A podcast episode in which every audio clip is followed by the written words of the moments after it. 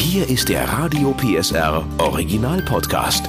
Familienfuchs, der Erziehungspodcast mit Henriette Fee Grützner und Familientherapeut und Erziehungscoach Andi Weinert. Heute Weihnachten, die Traditionen der Stars. Es geht in großen Schritten Richtung Weihnachtsfest und da haben wir uns gefragt, wie feiern eigentlich die Stars? Haben die bestimmte Rituale oder Traditionen und vielleicht ist ja auch die ein oder andere Inspiration für unser Weihnachtsfest mit dabei. Deswegen freue ich mich auf eine glitzernde weihnachtliche Folge mit Ihnen und mit Familiencoach Andi Weinert. Hallo Andi. Hallo Henriette. Herzlich willkommen zu unserer Familienfuchs Weihnachtsfolge. Dieses Jahr mal etwas anders, indem wir uns zwar über Rituale und Traditionen unterhalten, aber nicht direkt über unsere, sondern erstmal über die der Stars und Sternchen. Und da können wir ja mal mit Andy darüber sprechen, ob das äh, tolle Traditionen sind oder ob das Quatsch ist. da freue ich mich drauf, gerne. Andi, vielleicht nochmal am Anfang Traditionen und Rituale. Mhm. Warum sind die so wichtig, gerade an Weihnachten? Warum lieben das die Leute? Jeden Adventssonntag machen wir ein Kerzchen an. Warum ist das schön? Also tatsächlich ist es so, dass nicht nur für uns und unsere Kinder das so ist, dass Traditionen und Bräuche immer so ein Gefühl von äh, Sicherheit und Stabilität auch geben. Das heißt also, mit Tradition, mit Bräuchen entsteht eine emotionale Verbundenheit. Es gibt ein Stück weit auch ähm, eine Ordnung und ganz wichtig eben äh, vor allen Dingen auch für Kinder, dass da auch so ein Stück weit Sicherheit und Halt über Traditionen mit vermittelt wird. Und Vorfreude. Die natürlich auch. Gehört für mich für Weihnachten natürlich dazu. Und trotzdem lohnt es sich, das ein oder andere Ritual oder eine Tradition auch mal zu brechen. Ähm, mhm. Warum lohnt sich das und an welchen Punkten? Also ich glaube, dass man Rituale auch immer dann brechen sollte, wenn sie anfangen, mehr zu belasten, als dass sie nutzen. Mhm. Ne, das heißt also, dass es dann eben auch äh, so ist, dass wenn ich merke, hoppla, das setzt mich viel zu viel unter Stress, das setzt alle auch unter Druck. Ja, wir haben irgendwie das Ritual, dass wir uns am Samstag treffen und alle sitzen da quasi am Kaffeetisch und verziehen irgendwie die Mino und erleben das als Belastung. Dann ist es eben tatsächlich so, dass man sich fragen sollte, ist das so sinnvoll, das aufrechtzuerhalten, weil dann fängt man sich vielleicht auch mit einer Tradition an, eher gegenseitig zu quälen, als dass man denn die guten äh, Aspekte davon nutzt. Und das wollen wir ja nicht. Und falls jetzt die ein oder andere Tradition der Stars dabei ist, wo sie sagen, Mensch, das können wir auch mal ausprobieren, dann ist es vielleicht genau das Richtige für dieses Weihnachtsfest. Und los geht's mit Annie und Wayne Carpendale. Die ProSieben-Moderatorin und ihr Schauspielermann, die machen nämlich Folgendes. Die fällen den Weihnachtsbaum mit Sohnemann jedes Jahr zusammen selbst. Also die gehen nicht irgendwo hin und kaufen den, sondern die mhm. fällen den. Und was die auch als Tradition haben, sie schreiben sich gegenseitig Weihnachtskarten, obwohl sie Weihnachten zusammen verbringen. Mhm, interessant. Ja, oder wie findest du das, Andi? Ja, also bei dem Weihnachtsbaum kommt mir natürlich als erstes gleich mal die Idee, dass das ähm, insofern eine schöne Tradition ist, als dass ja viele Kinder sich vielleicht auch fragen, Mensch, wo kommt denn so ein Baum überhaupt her? Mhm. Ne, und den Baum sozusagen auch in seinem Ursprung zu erleben, zu verstehen, dass das ein Lebewesen ist, auch zu verstehen, dass das richtig Arbeit macht, auch so einen Baum zu fällen. Und ähm, den holen wir zu uns in die Wohnung und damit entsteht vielleicht auch nochmal eine andere Wertschätzung für, für den Baum an sich. Das mit der Karte, das finde ich auch ganz spannend. Mhm. Ähm, der erste Gedanke, der mir so kam, ist der, dass ich es auf der einen Seite sehr interessant finde, weil so Kinder äh, üben dann sozusagen auch mal so eine Karte zu schreiben. Und was ich auch schön finde, wenn man solche Karten schreibt, ist ja, dass man sich nochmal anders Gedanken machen kann. Ne? Mhm. Und man kann, manche Sachen kann man nicht wirklich sagen, aber die kann man vielleicht schriftlich ausdrücken. Und ähm, so kann ich äh, in so einer Karte vielleicht auch so Gedanken für mich formulieren und auch mal weitergeben, die ich vielleicht so unterm Weihnachtsbaum oder in den Weihnachtstagen so gar nicht sagen könnte. Und was der dritte Aspekt ist, den ich ganz spannend finde, ist, dass es ja auch mal so ein Ritual ist, das so ein bisschen wegführt vom Konsum, von dem immer mehr. Das war ja auch immer mal wieder als Thema schon hatten, dass es eben auch wichtig ist, die richtige Wertigkeit von Weihnachten für ja. sich selbst auch zu ermitteln in der Familie. Und da kann das tatsächlich auch dabei helfen, dass man für sich auch mal sagt, okay, wir schenken uns natürlich was, aber wir wollen eben auch wirklich, dass wir mal die Erfahrung machen, dass eben auch etwas, das bewusst nicht viel Geld kostet, was nicht eingekauft werden muss, eben auch gut tun kann. Total. Und das mit dem Weihnachtsbaum, mein Opa hat das mit mir gemacht. Ich will dir bloß mal erzählen, das war so schön. Wir sind immer losgelaufen und es war nicht nur dieses den Baum fällen, sondern der ganze Spaziergang, ja, da wo man eben hingeht mm. und zu gucken, welchen nehmen wir denn? Und ähm, dann auch zu sehen, wie viel Arbeit das ist, ja, diesen, diesen Baum auch zu fällen und den ja dann auch noch nach Hause zu bringen. Also auch das, ne, wir waren da in so einem Waldstück und also das war mhm. erlaubt übrigens, ne, nicht jetzt einfach irgendwo, sondern das war eben ein Wald, wo man eben gehen konnte. Da gab es bestimmte Bäume, die man sich aussuchen konnte. Das war einfach ganz toll und da gab es auch noch so Schnee. Ich hoffe ja, dass wir dieses Jahr auch wieder Schnee haben, aber ähm, mhm. das war einfach eine ganz tolle Kindheitserinnerung und ähm, das ist natürlich auch was Tolles, finde ich, was dann auch so bleibt, wenn man erwachsen wird, dass mhm. man sagt, das war eine schöne Tradition. So, dann gehen wir mal weiter. Die nächste, die wir uns anschauen, die Tradition ist von Caroline Kebekus, der Kabarettistin. Und die isst an Weihnachten mit der Familie nicht Würstchen und Kartoffelsalat, auch keinen Fisch, sondern die machen Raclette. Mhm. Und was sie macht, sie lässt immer Platz, einen Stuhl mindestens, falls Freunde vorbeikommen, die sonst an Weihnachten alleine wären. Und wortwörtlich sagt sie, dass an Weihnachten die ganze Familie zusammenkommen müsse und manchmal müsse man sich zu den schönen Sachen zwingen. Da bin ich ein bisschen mhm. drüber gestolpert, Andi, über den Satz. Ähm, das ist die Frage, muss man, muss man denn an Weihnachten die ganze Familie ertragen und sich zu schönen Dingen zwingen? Was, was sagst du? Also tatsächlich ist mein erster Gedanke dazu, dass sie vielleicht das auch so meinen könnte, dass so in diesem, in dieser hektischen Welt, in der wir alle unterwegs sind, ne, auch schnell so diese Tendenz da ist, dass man sagt, so alles das, was mir wirklich auch Arbeit macht, dass man das eher wegschiebt und sagt, okay, machen wir mal ganz ruhig. Haben wir ja auch schon gesagt, mhm. dass man manchmal auf Weihnachten ein bisschen durchaus auch abspecken darf. Und ich glaube, vielleicht steckt in Ihrer Äußerung auch sowas drin, dass es eben auch manchmal diese Idee braucht, zu sagen, okay, ja, ich weiß, dass das anstrengend wird, ich mache es aber trotzdem. ja. Was ja, was ja sozusagen so ein Stück weit aber auch immer die Frage ist, ist, darf ich denn, wenn jetzt beispielsweise ich merke, dass ein bestimmtes Familienmitglied äh, ganz besonders anstrengend für mich ist, muss ich dieses Familienmitglied dann immer einladen?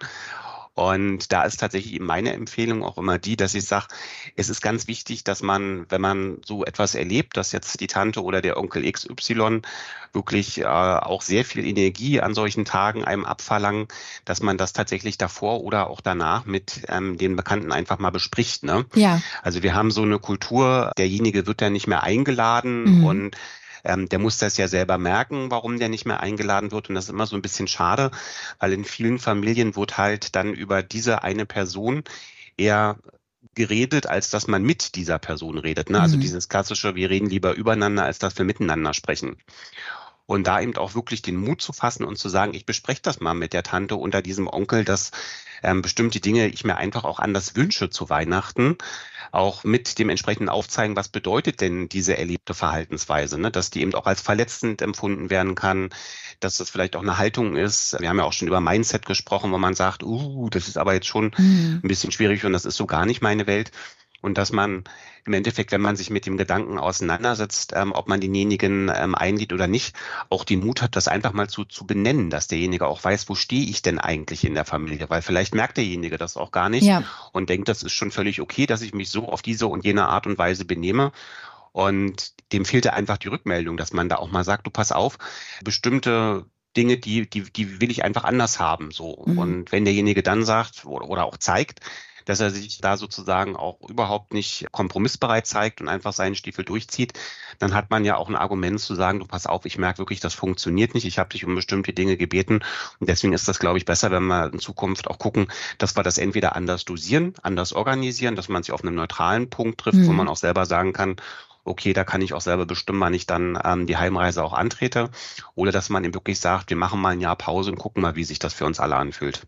Jetzt werden natürlich einige argumentieren, ach, mit dem, wir bleiben jetzt mal bei Onkel XY, du hast es so schön gesagt, mit dem kann man nicht reden. Da kann man gar nicht ins Gespräch gehen, der ist eben schwierig. Ähm, wäre das denn auch eine Alternative, dass man im Vorfeld sagt, pass auf, wir freuen uns, du kannst gerne Weihnachten kommen, aber keine politischen Diskussionen? Genau, das kann, kann eine wichtige Sache sein, dass man einfach bestimmte Regeln auch festlegt. Und weil du jetzt gerade gesagt hast, mit dem kann man ja gar nicht reden, das erlebe ich viel zu schnell, dass diese mhm. Resignation auch sich breit macht und man dann wirklich sagt, ich habe das jetzt ein, zwei Mal probiert, aber da tatsächlich auch nochmal gucken, wie habe ich denn das probiert? Und ich habe ja auch ganz bewusst bei meinem, meiner letzten Darstellung gesagt, bitte davor oder danach besprechen, weil in der Situation selber ist das ganz häufig schwierig, dass man dann wirklich produktiv miteinander umgehen kann. Und wenn ich jetzt diesen Onkel schon so kennengelernt habe, dass ich weiß, der zeigt diese und jenen Verhaltensmuster, dann ist das wirklich sinnvoller und bietet auch nochmal eine andere, andere Herangehensweise. Nicht bis zu dem Tag X zu warten, bis wir dann unterm Weihnachtsbaum sitzen und dann passiert das Gleiche wieder. Ich bin beteiligt, merke, mhm. dass ich wütend werde, mhm. verschließe mich vielleicht selber, alle anderen rollen vielleicht auch schon wieder mit den Augen, sondern wirklich zu sagen, jetzt mit dem, mit dem Abstand, der vielleicht bis zu den Festtagen noch da ist, ich greife spätestens jetzt zum Telefonhörer und bespreche das auch wirklich mal ähm, ja. ganz offen ja. mit demjenigen und frage auch, was braucht er, damit das in diesem Jahr anders ablaufen kann. Und was wäre dein Tipp, weil wir jetzt gerade so tief in dem Thema sind, wenn es dann doch äh, aufkommt, alle sitzen schön, wollen gerade in die Weihnachtsgans reinbeißen und dann geht's los. Politisches Thema. Wie kann ich da intervenieren? Wie kann ich sagen, stopp, stopp, stopp, stopp, da gehen wir jetzt gar nicht rein? Was ist dein Tipp? Tatsächlich einfach, weil ja wahrscheinlich auch Kinder am Tisch sitzen, kurz erinnern, ne? dass man also eigentlich wirklich dann einfach sagt, so, wir erinnern uns jetzt mal kurz, wir hatten gesagt, zu Weihnachten wollen wir dieses und jene Thema aussparen, deswegen lasst uns äh, über was anderes sprechen. Ähm, aber dass man, also auch, ich würde auf das Stopp würde ich tatsächlich verzichten und würde eher freundlich einladend, äh, um da die Stimmung auch nicht kippen zu lassen, einfach sagen, du pass mal auf, wir haben die Erfahrung miteinander gemacht, dass wir zu Weihnachten bestimmte Themen vielleicht aussparen sollten. Daran will ich uns alle kurz erinnern. Und wer hat denn jetzt eine schöne Idee für ein anderes Thema? Genau. Oder wer möchte noch einen Kloß? genau. Dann sind wir in der Situation, die schnell uns von Loriot vorgeführt wurde. ja, ja, genau. So, weiter geht's mit der Tatort-Schauspielerin Maria Furtwängler. Sie hat der DPA verraten, dass sie Weihnachten ohne Handy, E-Mail und Wichtigtuerei verbringen wolle. Also Stichwort Weihnachten, mal wirklich Handy und Laptop auslassen. Ist es überhaupt umsetzbar? Und vor allem, wenn ja, was können denn Regeln für die Festtage im Umgang mit dem digitalen Nuckel sein? Digitaler Nuckel, das gefällt mir. Ja. Ähm, tatsächlich also wenn, wenn, wenn ich über dieses Thema nachdenke, habe ich in meinem Kopf immer gleich erstmal so diesen, diesen Impuls zu sagen, dass es gar nicht jetzt um diese radikale Entscheidung geht, an oder aus. Mhm. Das, das, die kann man treffen, wenn jemand sagt, mich entschleunigt das. Ich finde das auch mal gut zu gucken, wer kriegt wie schnell, wie intensiv Entzugserscheinung. Das kann man alles machen. ja. Aber ich finde halt, dass was was mache ich eigentlich mit den digitalen Medien? Das finde ich viel wichtiger. Mhm, mhm, ne, das heißt also nicht einfach deswegen hat die, die Bezeichnung digitaler Nuckel mir so gefallen. Nicht einfach sagen, oh, da bietet sich jetzt der Raum, da können sich die Erwachsenen mal unterhalten und wir überlassen die Kinder sich selbst jetzt mal in der digitalen Welt, sondern tatsächlich, dass man eben, und auch das kann ja eine Form von Tradition werden, dass ich mir eben überlege, was möchte ich, dass meine Kinder zu Weihnachten, ähm, wenn sie denn das Handy oder irgendein digitales Medium benutzen wollen, was möchte ich denn, was sie da machen? Ne? Dass ich mhm. mich also vorher damit beschäftige, vielleicht einen schönen Film raussuche oder vielleicht finde ich irgendwo ein lustiges Weihnachtsquiz, wo ich sage, das ist auch eine Form von Nutzung von digitaler Zeit. Und dass ich sozusagen auch, wenn ich jetzt sage, okay, ich möchte, möchte genau das so nutzen, dass ich eben selber auch gucke, okay, wie kann ich das Ganze begleiten? Und wenn ich merke, dass mich das doch sehr doll anstrengt, das zu begleiten, dann eben entsprechende Alternativen anbieten. Was ich immer wichtig finde, ist, dass wenn Eltern die Entscheidung getroffen haben, zu sagen, nee, ich will das wirklich nicht, dass man dann eben auch entsprechende Alternativen vor allen Dingen für die Kinder, aber auch für einen selbst braucht. Ne? Mhm. Weil man mhm. merkt dann auf einmal, wenn man einfach sagt so, nee, wir gucken nicht aufs Telefon, man sollte eine adäquate Alternative haben, dass man sagt, okay, dann spielen wir was oder wir singen was miteinander gemeinsam oder wir schreiben eben die äh, wunderschöne Weihnachtskarte an uns selbst oder auch an Familienmitglieder. Das heißt also, dass man dann entsprechende Alternativen für die Kinder auch hat. Ja, ja, das stimmt. Kommen wir zu Rapper Sido. Der äh, feiert immer noch mit der Familie seiner Ex-Frau. Das sind Skandinavier und da kommt jetzt eine ganz tolle Tradition, die ich am liebsten sofort übernehmen möchte. Ähm, an Weihnachten kochen die nämlich einen riesigen Topf Milchreis und in diesem Milchreis ist eine einzige Mandel versteckt und dann kriegt jeder natürlich seinen Teller mit dem Milchreis und der der die Mandel äh, in seinem Milchreis auf dem Teller hat, der darf das erste Geschenk öffnen. Cool. Ja, Punkt.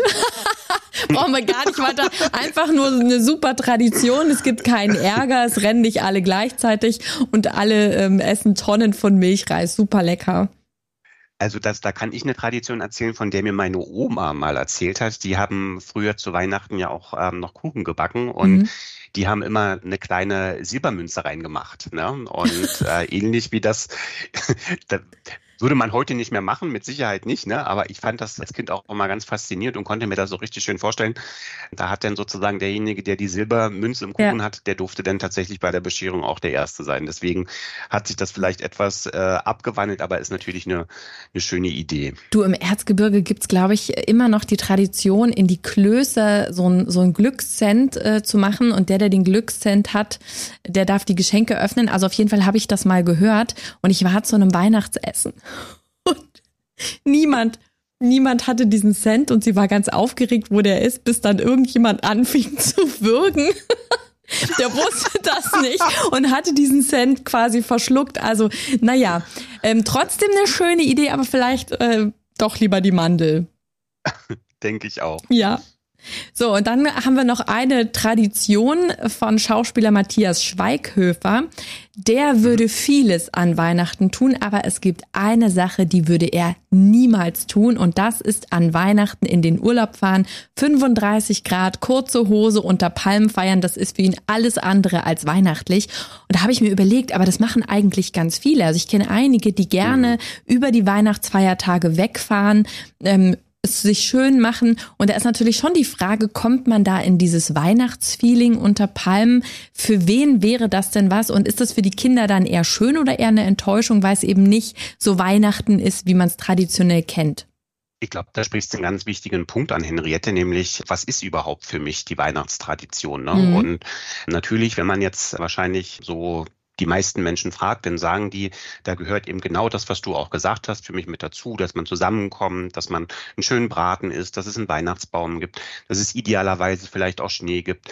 Aber das muss ja nicht, also das, das steht ja nirgends, es gibt ja kein Gesetz zur Tradition, äh, wie Weihnachten abzulaufen hat, mhm. sondern da kann ja jeder auch individuell für sich schauen, was tut sich gut, was, was, was da kann ja jeder auch für sich individuell schauen, was ähm, fühlt sich für mich und meine Familie gut an. Mhm. Und wenn jemand sagt, mit diesem ganzen sozusagen auch Stress, der durch die Vorweihnachtszeit, der durch die Adventszeit auch entstehen kann, ähm, meistens ist es auch so, dass in vielen Berufen da nochmal sozusagen so eine Endrallye irgendwie auch stattfindet. Und wenn dann jemand sagt, für mich ähm, geht es um die Suche auch nach, in, nach einem entstressten, nach einer entstressten Weihnachtstradition, warum denn nicht auch in den Urlaub fahren und vielleicht auch ein bisschen die Sonne genießen und die Seele baumeln lassen? Genau.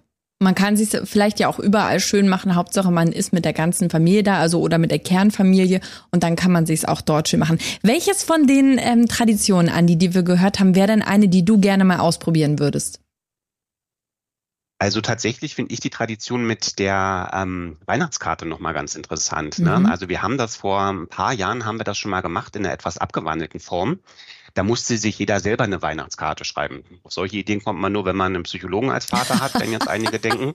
Aber ähm, das war tatsächlich schön, weil wir uns das dann also auch vorgelesen haben und weil es ja auch oft natürlich darum geht, wie kann man selbst mit sich selbst äh, auch wertschätzend umgehen, war das eigentlich eine schöne Erfahrung. Und ich dachte jetzt so dieses gegenseitig mal sich eine Karte schreiben, ist eine ganz schöne Idee. Wobei das, was ich einleitend gesagt habe zum Thema Tradition, da muss ich natürlich auch schon ein bisschen gucken.